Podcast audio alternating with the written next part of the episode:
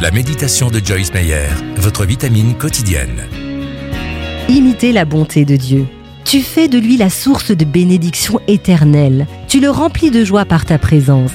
Psaume 21, verset 7. Dieu a établi une alliance avec Abraham par laquelle il s'engageait à le bénir et à faire de lui une source de bénédiction. Voir Genèse 12, verset 2. Vous êtes de ceux qui ont hérité des richesses du royaume alors que vous mûrissez spirituellement et devenez capable de gérer votre héritage, Dieu veut vous donner en abondance afin que vous bénissiez les autres en son nom. Avant de vous plonger dans vos occupations quotidiennes, cherchez Dieu et nourrissez votre âme de sa vérité. Ce temps de communion avec Dieu vous encouragera à imiter sa bonté et vous fera prospérer dans son abondance.